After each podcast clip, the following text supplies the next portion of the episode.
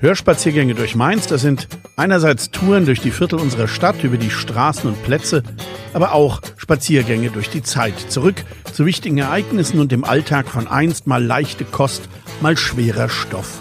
Da geht es um die große Zeit des Kinos in Mainz, um Kneipen und Diskos, aber eben auch um die NS-Zeit oder die schweren Nachkriegsjahre.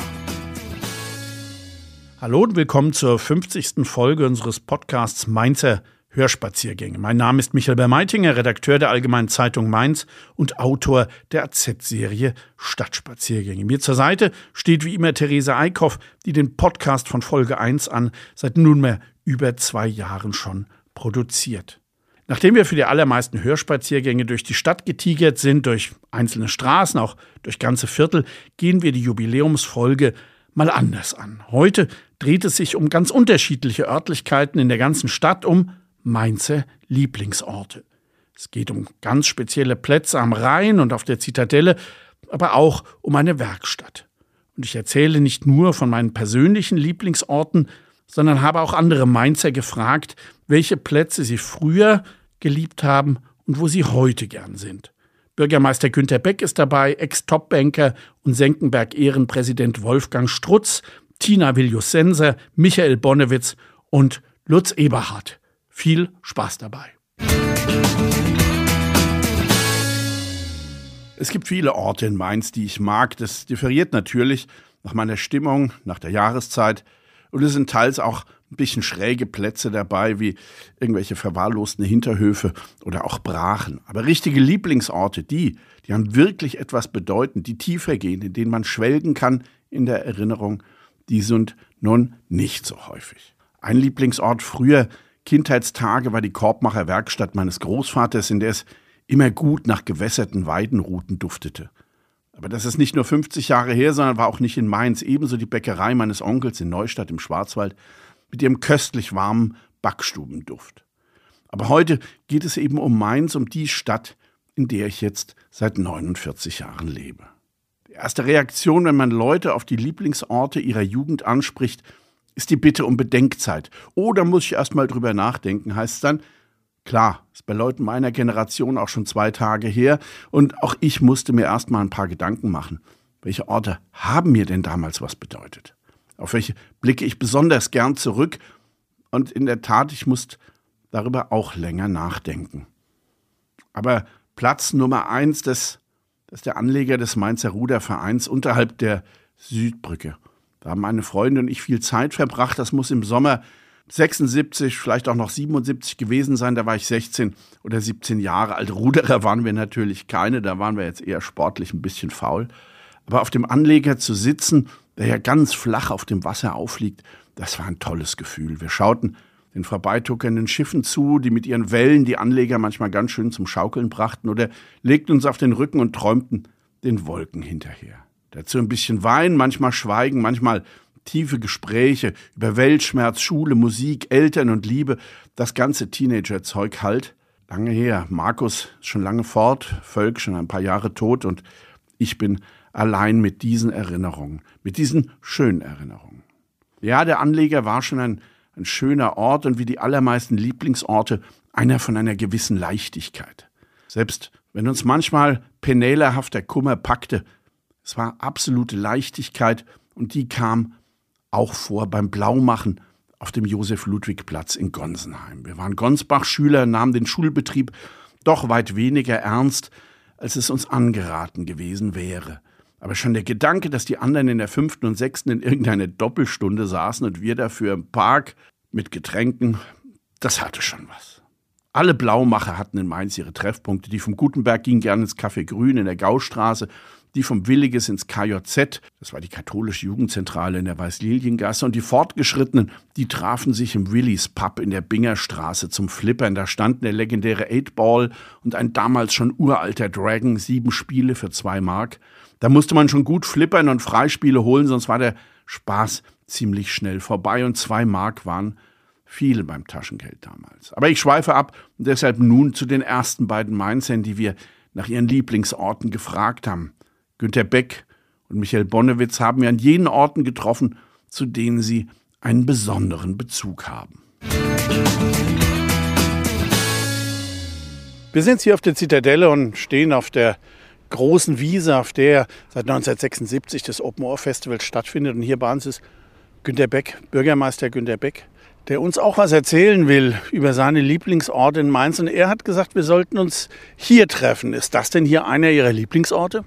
Ja, das ist nicht nur einer der Lieblingsorte, sondern im Prinzip äh, hat mich das Open Ohr Festival mein ganzes Leben äh, geprägt. Ähm, ich war auch schon auf dem Jugendwerk.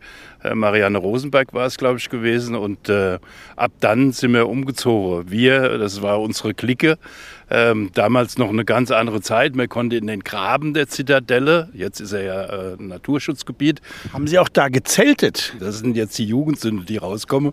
Ähm, wir haben da gezeltet. Wir sind meistens schon mittwochs, donnerstags mit äh, großem Gepäck, äh, mit viel Proviant äh, in die Grabe gezogen habe dort Lagerfeuer äh, gemacht und äh, habe dann äh, das gesamte Pfingsten sozusagen auf dem Festival äh, verbracht und äh, ja, bin dann äh, im Laufe der Jahre hier im Prinzip wirklich groß geworden, bis äh, dorthin, dass ich äh, auch in der Projektgruppe mal zwei Festivals selbst organisiert habe, mitorganisiert habe. Dann ähm, hat es mich äh, als Leiter des Hauses der Jugend hierher verschlagen, indem ich dann äh, sozusagen das Ganze äh, von Seiten des Jugendamtes mitorganisiert habe. Und seitdem bin ich diesem äh, Festival treu geblieben. Das ist ja ein schöner Ort, ne? Also es ist ja nicht einfach nur ein Festivalort, es ist ja zudem noch auch ein besonders schöner Ort. Es ist ein, ein äh, total toller Ort, äh, der auch in den letzten Jahren eine riesige Aufwertung bekommen hat. Ja, allein jetzt äh, die Tatsache, dass die Zitadelle-Mauer Stück für Stück gemacht wird, was äh, die Stadt Mainz viel Geld kostet, aber es hat sich gelohnt. Die Zitadelle an sich ist gut erhalten worden, ist saniert äh, worden, ist ausgebaut worden. Und wer schon mal in den Gräben drin war, in der Katakombe hier drin war, mit Philipp Münch ja. zum Beispiel mal durchgegangen ist, der weiß, welche Geheimnisse hier hinstecken und welches Leid auch wahrscheinlich drin gesteckt ja. hat. Wenn man mal in den Luftschutzbunkern war, ähm, das ist schon eine beklemmende Situation, wenn man sich vorstellt, dass man hier vor dem Krieg vor der Bombe geflüchtet ist. Äh, nächstes Jahr 50. Open Ohr Festival dürfte wahrscheinlich für Sie Pflicht und Kür in einem sein. Ja, ich muss, muss ja äh, gestehen, dieses Jahr war ich wirklich das erste Mal am Pfingsten nicht hier in Mainz, aber nächstes Jahr ist es ganz dick im Kalender angestrichen und äh, ich glaube, ich werde jeden Tag hier verbringen. Das war jetzt die Jugendzeit, die junge Erwachsenenzeit, aber im Prinzip bis heute. Aber gibt es denn heute einen, einen, anderen Lieblingsort noch, wo Sie, wo Sie besonders gerne sind? Naja, es gibt äh, im Prinzip zwei Lieblingsorte, das äh, muss ich äh, gestehen. Einer äh, ist leider momentan äh, ja, im Umbau begriffen, das ist die Andau. Das ist einer meiner Lieblingsorte, weil da kann man viel babbeln, da kann man mit vielen ins äh, Gespräch kommen. Der andere Lieblingsort momentan ist äh, und eigentlich auch das ganze Jahr über, weil ich das ganze Jahr über rudere, ist äh, das Bootshaus mit dem Anlegesteg und dann äh, mit dem Ruderboot dann rüber in den Acker zu fahren. Viele kennen ihn nicht. Das ist ein Seitenarm des Rheins. Den kann man quasi dann hochrudern und da kann man direkt abschalten. Heute gehen Sie noch ins Boot, haben Sie, habe ich gehört? Ja, heute äh, muss noch trainiert werden. Es findet wieder Rudern gegen Krebs statt. Ich finde das eine, eine super Aktion. Es bringt ja ein paar Euro äh, auch zusammen dann äh, für die Initiative äh, der Krebshilfe und äh, da trainieren wir, da wir gemeinsam, wir, das ist äh, Marianne Grosse, äh, Frau Hefner und äh, Andreas Dober und ich, äh, mit Jürgen Petri, der äh, als Steuermann agiert und uns trainiert. Ja, und da wird trainiert für Rudern gegen Krebse. Dann wünsche ich viel Erfolg dabei und auch viel Spaß im Ruderboot. Tschüss und vielen Dank. Nachdem wir eben jetzt Günter Beck oben auf der Zitadelle an seinem Lieblingsort getroffen haben, sind wir mal runtergestiegen in die Altstadt und treffen hier Michael Bonnewitz, Verleger der Mainzer Vierteljahreshefte und Agenturinhaber, auch Sprecher vieler wichtiger Mainzer Institutionen. Und den treffen wir bei St. Ignaz in der Kapuzinerstraße und ja, er wird uns jetzt ein bisschen was über seine Lieblingsorte sagen. Fangen wir mal an mit der Kindheit. Du bist in Gonsenheim aufgewachsen. Äh, war das auch dort einer deiner Lieblingsorte? Also in Gonsenheim war es natürlich äh, vor allem der große Sand. Ich bin geboren oder groß geworden am Sportfeld 52 und damals war direkt gegenüber die Ami-Wiese, wie wir sie genannt haben. Und äh, auf, das war unser Spielplatz. Das war ein endlos großer Spielplatz. Ist das dort, wo heute die Elsa steht, die ganzen Hochhäuser? Ganz genau da. Ja. Und, äh, und das war natürlich riesengroß. Da, es war schon die Autobahn gebaut, die hat ja so ein bisschen diesen großen Sand dann geteilt, aber dieser Zubringer war noch nicht da. Das heißt, du konntest noch nach Mombach laufen. Das haben wir als Kinder auch oft gemacht. Und das Lustige war, als ich dann, meine Eltern sind ja irgendwann mal nach Mombach gezogen, dann habe ich sozusagen von der anderen Seite diesen großen Sand ähm, ja, erklommen und das hat unheimlich viel Spaß gemacht. Und das war halt riesengroß. Das war ja so ein. Konnte man schön Banden spielen und wahrscheinlich Cowboy und Indianer, wenn ich, hätten wir zumindest gemacht. Ja, wir haben extrem viel äh, Pfeil und Bogen natürlich gebastelt und da gab es ja alles. Ja, du hast dann immer in den Büschen und in den Bäumen gehockt und hast ja dann irgendwelche Äste gesucht, die möglichst gerade waren, ja, und hast dann einen Bogen da draußen. Eltern haben sich keine Sorgen gemacht? Doch, natürlich. Ja. Wir waren ja manchmal stundenlang verschwunden, ja, und, äh, und das war ja auch weit, ja, das ist ja ein Riesengelände gewesen und das war auch nicht so einfach. Aber es, es gab auch manchmal Ärger, wenn du dann irgendwie zu spät nach Hause gekommen bist, weil du die Zeit vergessen hast, ja. Äh, Handy gab es ja noch nicht in der Zeit, ja, das war wirklich sehr schön. Ja, das kenne ich auch, aber äh, wie war es dann später? Wir sind jetzt ja in der äh, Kapuzinerstraße, wir stehen in St. Ignaz und das hat natürlich seinen Grund.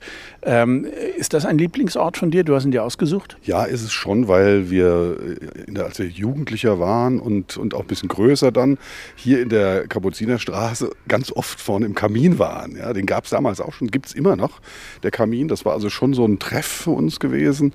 Und dann haben Freunde von uns äh, direkt gegenüber das Diesel später mal aufgemacht, äh, der Bernd Holm und Andreas Bittner. Ja, die kenne ich beide vom Lerchenberg aus dem Jugendzentrum und aus dem Gemeindezentrum. Dann waren wir damals so in etwa in derselben Ecke, weil auch ich war jahrelang im Kamin, habe dort immer äh, die überbackene Käsesuppe äh, äh, und auch die Zwiebelsuppe gegessen und dann später auch im Diesel. Gab aber noch einen Beichtstuhl. Warst du auch im Beichtstuhl? Ja, ja, im Beichtstuhl war ich auch. Und vor dem Diesel war vorne das Kapuzinereck. Das war so ein spanisches Restaurant.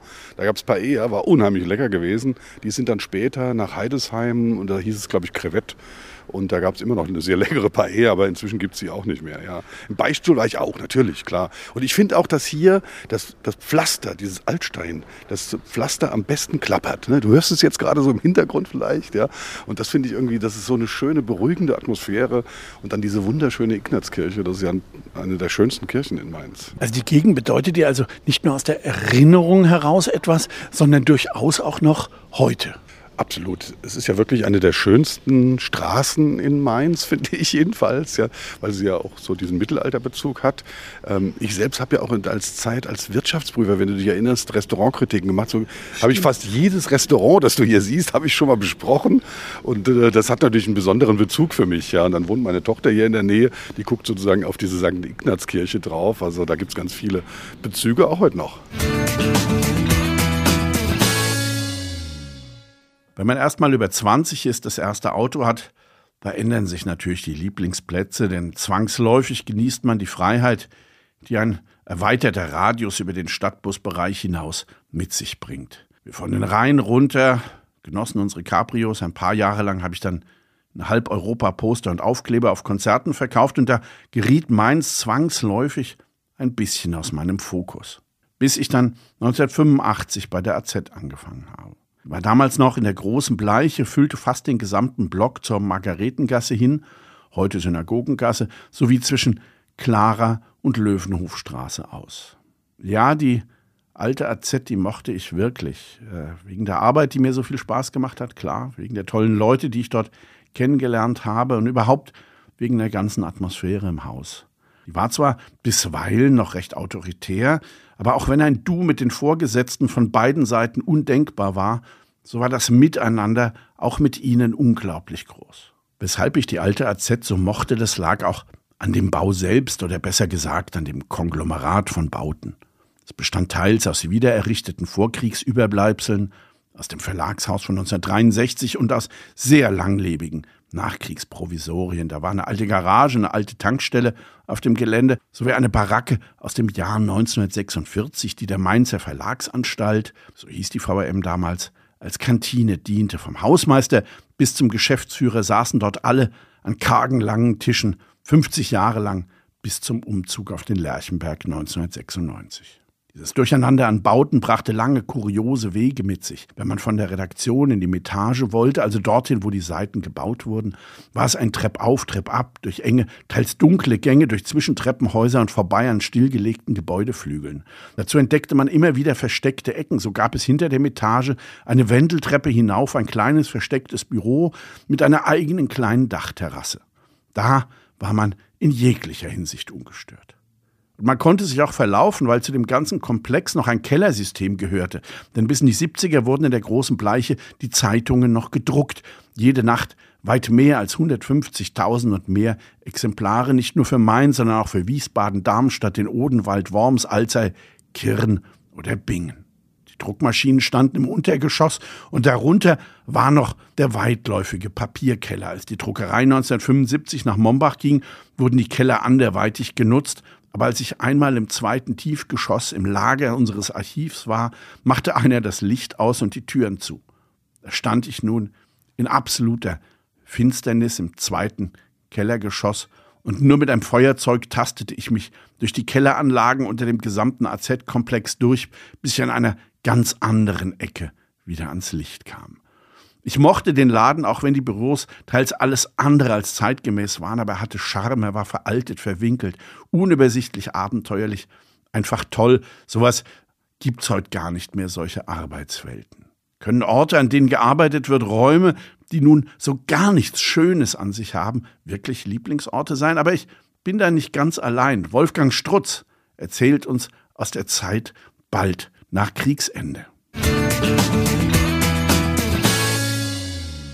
wir sind bei Wolfgang Strutz, früherem Chef der BRF Bank in Frankfurt, langjähriger Präsident der Senckenberg Gesellschaft, der für seine Verdienste für die Senckenberg Gesellschaft auch die Ehrenprofessur des Landes Hessen erhalten hat. Er ist Mainzer aufgewachsen in der Mombacher Straße und ihn fragen wir natürlich auch nach seinem Lieblingsort in seiner Jugend und der ist etwas ungewöhnlich. Bis zu meinem 13. Lebensjahr wohnte ich in der Mombacher Straße 44, dem Sitz der pommerschen Saatzucht, deren Geschäftsführer mein Vater war. Durch die Nähe zum Güterbahnhof und durch die Verkehrs, das Verkehrskreuz Mainz generell war Mainz, wie jedermann weiß, häufig das Ziel von Bombenangriffen.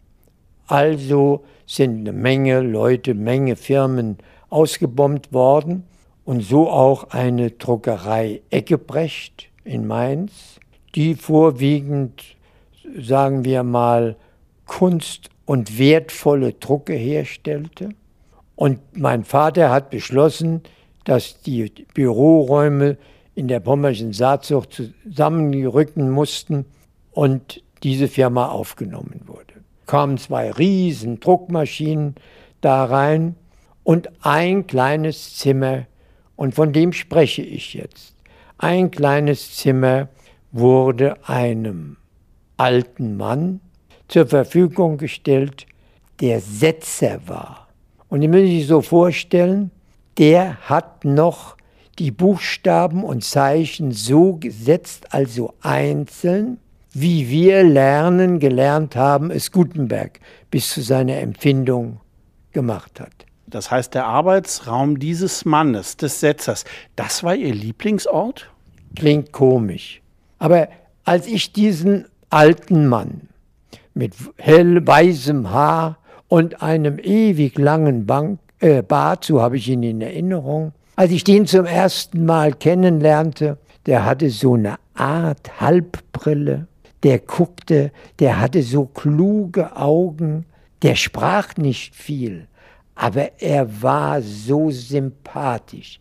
Also ich habe als Junge diesen alten Herrn, ich nannte ihn in den Erzählungen meinen Eltern gegenüber mein alter Freund, habe ich sofort ins Herz geschlossen und war glücklich, wenn ich neben ihm am Setzkasten stehen durfte beinahe wortlos und er zeigte mir, wie man sowas macht und ich nahm das begierig auf. Das heißt, er hat es also akzeptiert, dass Sie als Junge neben ihm standen und ihm bei seiner Arbeit zuschauen. War es denn insgesamt gern gesehen, dass Sie in der Werkstatt waren? Was haben denn Ihre Eltern gesagt und was hat, der, was hat denn der Besitzer der Druckerei dazu gesagt? Also ich bin davon überzeugt, dass die beiden, das waren Eigentümer, waren Brüder, dass die das nicht gerne gesehen haben. Vielleicht haben die im Hinterkopf gehabt, vielleicht lernen wir auf diese Art und Weise einen jungen Mann kennen und der uns, der dann später mal bei uns eine Lehre macht.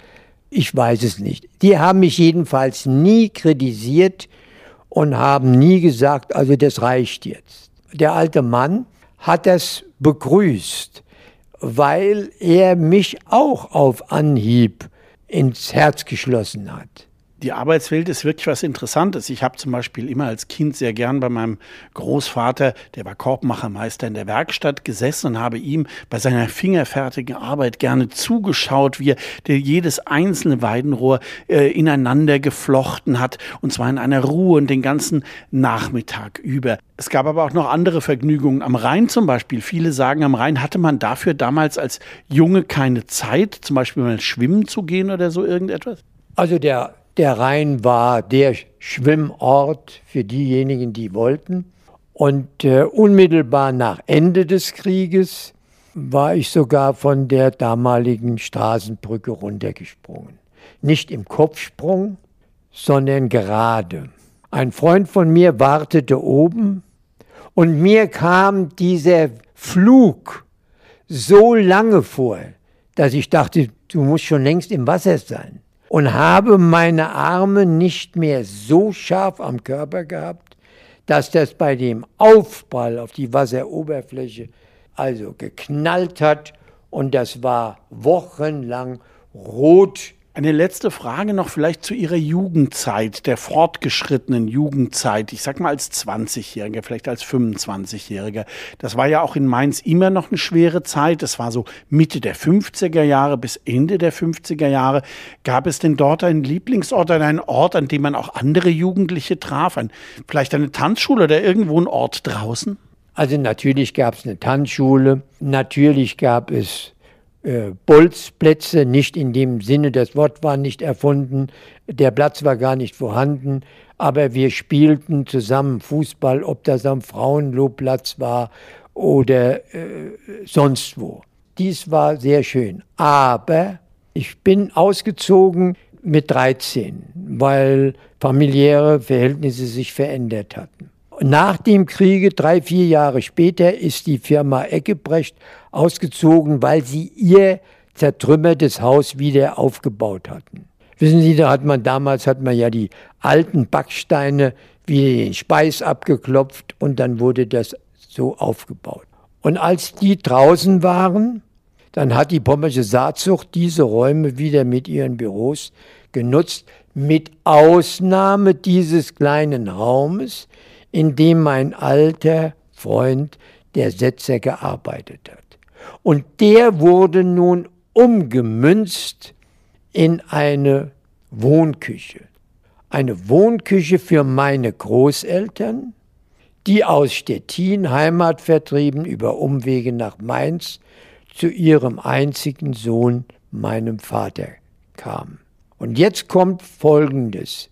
Also im Laufe der Jahre dann hatte ich eine Freundin, dann war ich verheiratet, dann hatte ich ein Kind, dann hatten wir zwei Kinder. Und die Oma war der Mittelpunkt. Und wir lebten für die Oma. Die hatte ihre Heimat verloren und in diesen Jahren starb ja dann auch sehr bald mit 46 Jahren mein Vater. Also war sie besonders anlehnungsbedürftig. Sie hatte viel gemeinsam mit meinem alten Freund. Wenn wir sie am Samstag, weil das war üblich. Samstagnachmittag, also meine Frau, ich, Kinderwagen, der eine, der andere an der Hand, besuchten. Da hatte meine Großmutter vorbereitet einen fantastisch duftenden Kuchen, Streuselkuchen in der Regel. Und wenn ich dann den Raum, diesen Raum betrat, dann roch ich trotzdem die Druckfarbe, obwohl die längst raus war. Ich sah trotzdem, obwohl meine Großmutter da stand, die ich sehr verehrte, die ich sehr liebte, eine tolle Frau, dann sah ich trotzdem diesen alten Herrn. Und im Laufe der Jahre haben sich die Gefühle regelrecht vermischt. Da meine Großmutter, da der alte Setzer. Das heißt, der Raum ist Ihnen immer eigentlich im Herzen geblieben. Ja. Sei es als der Raum Ihres alten Freundes oder als der der Großmutter. Das mit meinen Lieblingsorten der Gegenwart, das ist nicht ganz so einfach, seit ich durch die Stadtspaziergänge ziemlich weit in Mainz rumgekommen bin. Da stößt man zwangsläufig auf Überraschendes, Spannendes, Schönes, auf verwunschene Hinterhöfe, auf Abbruchreifes, auf Siedlerviertel und auf Wohnblock-Idyllen. Letzteres klingt natürlich widersinnig, Wohnblock und Idylle, aber ich bin selbst bis zu meinem 14. Lebensjahr in Wohnblöcken aufgewachsen und habe mich dort immer wohlgefühlt. Von daher kommt da eine bestimmte Nähe. Aber Lieblingsorte? Ganz sicher der renaturierte Gonsbach, der Weg vielleicht zwischen Südbrücke und Zementwerk am Rhein entlang, wenn ich nicht permanent von Radfahrern gejagt werde. Aber ein Ort, der mir bei meinen Touren besonders ins Herz gewachsen ist, das ist das Stephansgärtchen unterhalb des Ostchors von St. Stephan auf der Stützmauer oberhalb des Willigesplatzes. Man betritt den kleinen Garten von der Stephansstraße her durch eine kleine stählerne Pforte in der hohen alten Mauer. Leider ist nur noch eine Bank übrig, aber es ist ein kleines, stilles Idyll im städtischen Getriebe, wenn nicht gerade rechts im Musiksaal des Williges Gymnasiums Tonleitern geprobt werden. Abends in der Dämmerung ist besonders schön, wenn vielleicht aus der Ferne die Glocken des Doms rüberwehen oder auch Sonntagmorgens, wenn das Geläut von St. Stephan zur Messe ruft. Das ist dann natürlich nicht mehr still, aber im warmen, bisweilen melancholischen Klang der Glocken kann man sich wunderbar entspannen und wohlfühlen. Nun aber zu zwei weiteren Mainzerinnen Mainzer, die wir befragt haben, zu Tina Viljosenser und Lutz Eberhardt, die uns auch erzählen, wo sie sich wohlgefühlt haben und heute wohlfühlen.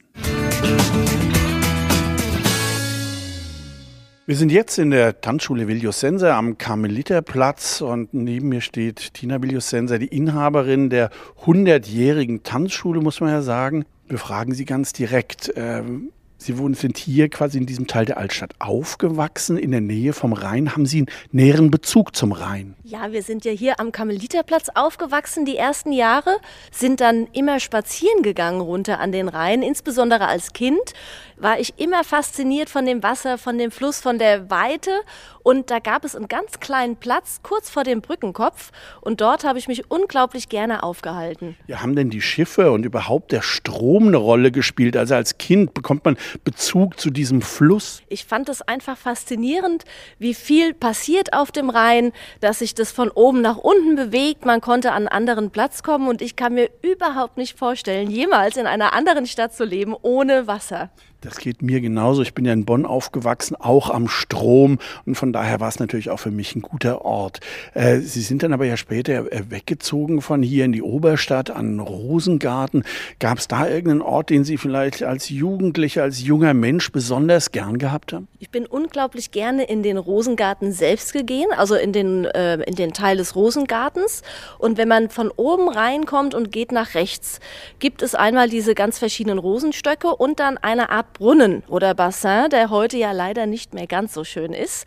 Und da bin ich immer entweder alleine spaziert und habe gelesen an einem der schönen Bänke, die umrankt vom Grün waren, oder ich bin mit meinen Freundinnen und Freunden philosophierend über die Welt. Die typischen Teenager-Gespräche über Musik, Liebe, Eltern, war sowas? Genau, sowas in der Art. Das hatten wir natürlich auch. Äh, hat das denn länger angehalten? Ja, das war dann auch später noch im Studium.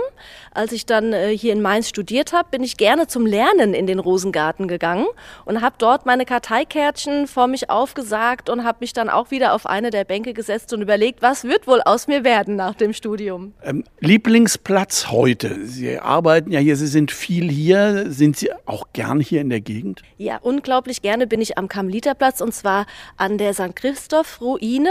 Da gab es auch früher so Bänke, das sieht heute etwas anders aus und da sitze ich sehr gerne, trinke einen Kaffee und auch da philosophiere ich wieder über die Zukunft oder was damals war. Jetzt haben Sie gar nicht Tanzschule gesagt, jetzt kann ich aber sagen, Tanzschule Viljosense, früher der alte große Saal, wo Samstag, Sonntags Disco war. Ganz ehrlich, das war einer meiner Lieblingsplätze. Diesmal geht es in unserer Folge um Lieblingsplätze draußen, aber wir kommen irgendwann mal auf die Tanzschule zu sprechen. Und bis dahin darf ich mich ganz herzlich bedanken. Wir treffen jetzt Lutz Eberhard, Mainzer Urgestein, AZ Urgestein, langjähriger Chefredakteur in unserem Haus und fragen ihn mal nach seinen Lieblingsorten. Äh, Lutz, du bist ja in Gonsenheim aufgewachsen, wenn ich mich nicht ganz täusche. War auch dort dein Lieblingsort als Kind und Jugendlicher? Ja, Michael, Gleisbergschule, Grundschule und dann viel in der Freizeit am großen Sand unterwegs, Panzer beobachtet, der Amerikaner oder im Gonsenheimer Wald ähm, mit dem Fahrrad die Gegend unsicher gemacht. Ja, stimmt. Da waren ja noch damals die Panzer. Die haben ja alles praktisch so durcheinander gewühlt. Äh, hatten da die Eltern nicht so ein bisschen Sorgen an dem Abenteuerspielplatz Panzer und Militär? Die haben ja auch geschossen. Ja, die wussten ja nicht, dass wir dort sind. Das war gut gehütetes Geheimnis, dass wir dort sind und haben geguckt und das war auch immer spannend. Da waren die Amerikaner ja noch durch den Vietnamkrieg in der Kartenkaserne, auch mit den Hubschraubern, die Fallschirmspringer die dort auch geübt haben. Da gab es für uns Kinder immer was zu sehen. Das war spannend. Oh ja, sowas hätte ich auch gern gehabt. Wie war es denn als Jugendlicher? Hat sich das dann irgendwann verlagert? Das hat sich dann äh, verlagert ähm, eigentlich nachher in Richtung der Stadt, dass man sich also in der Stadt aufgehalten hat. Man konnte ja gut mit Straßenbahn oder Bus von Gonsenheim in die Stadt fahren. Äh, die Verbindungen waren ja da sehr gut gewesen und dann hat eigentlich sich das so ab 16, 17 eher in der Stadt abgespielt. Gut, wir haben natürlich auch dann die Kneipen entdeckt und die Diskotheken, aber äh, gab es auch Orte, wo du draußen gern warst in der Stadt? Bei uns war das der Anleger vom Ruderverein, da haben wir gern gesessen da draußen. Gab es für dich so einen Platz, wo du gern warst? Ja, das war auch am Rhein, so äh, Kaisertormeer, sage ich mal, war das gewesen. Aber wir waren dann oft auch in den Kneipen und weniger draußen. Da gab es damals noch die Zwiebel. Oh ja. Oder jetzt in der Emmerich-Josefstraße, ähm, ich weiß nicht mehr, wie es hieß. Der da gab es mal den Baum. Linden, ja, und, und Winzerkeller und lauter ja, so genau. Sachen gab es früher noch. Da waren wir viel gewesen, bevor dann man wieder mit der Straßenbahn nach Gonsenheim ist. Da fällt mir jetzt gerade ein, wir machen demnächst auch mal einen Podcast über Mainzer Kneipen. Da habe ich schon jemanden, äh, der dann mitmacht. Heute, wo bist du denn heute gern? Was ist ein also Lieblingsort bin, heute? Muss ganz ehrlich sagen, Ballplatz und Leichhof da sitze ich gern und ich sage das, ich nenne das so ganz gern bei einer Tasse Tee. Ich bin nicht so der Kaffeetrinker. Äh, da gehe ich gerne, gucke ich spazieren, nenne ich das. Also einfach nur zu gucken, wie die Leute da rumlaufen und so weiter. Das finde ich fast interessanter als auf dem Domplatz. Da da passiert fast zu viel, aber so Leichhof und Ballplatz finde ich gut. Ja, die sind so etwas dichter, etwas näher dran. Ja, ja, ja. geht mir ganz genauso. Natürlich gibt es noch mehr Wohlfühlorte, Lieblingsorte. Vielen haben auch mit lecker Essen und Trinken zu tun, mit gemütlichem Beisammensein mit Freunden. Und oft genug sind es die Biergärten und Cafés, die sommers zum Verweilen einladen.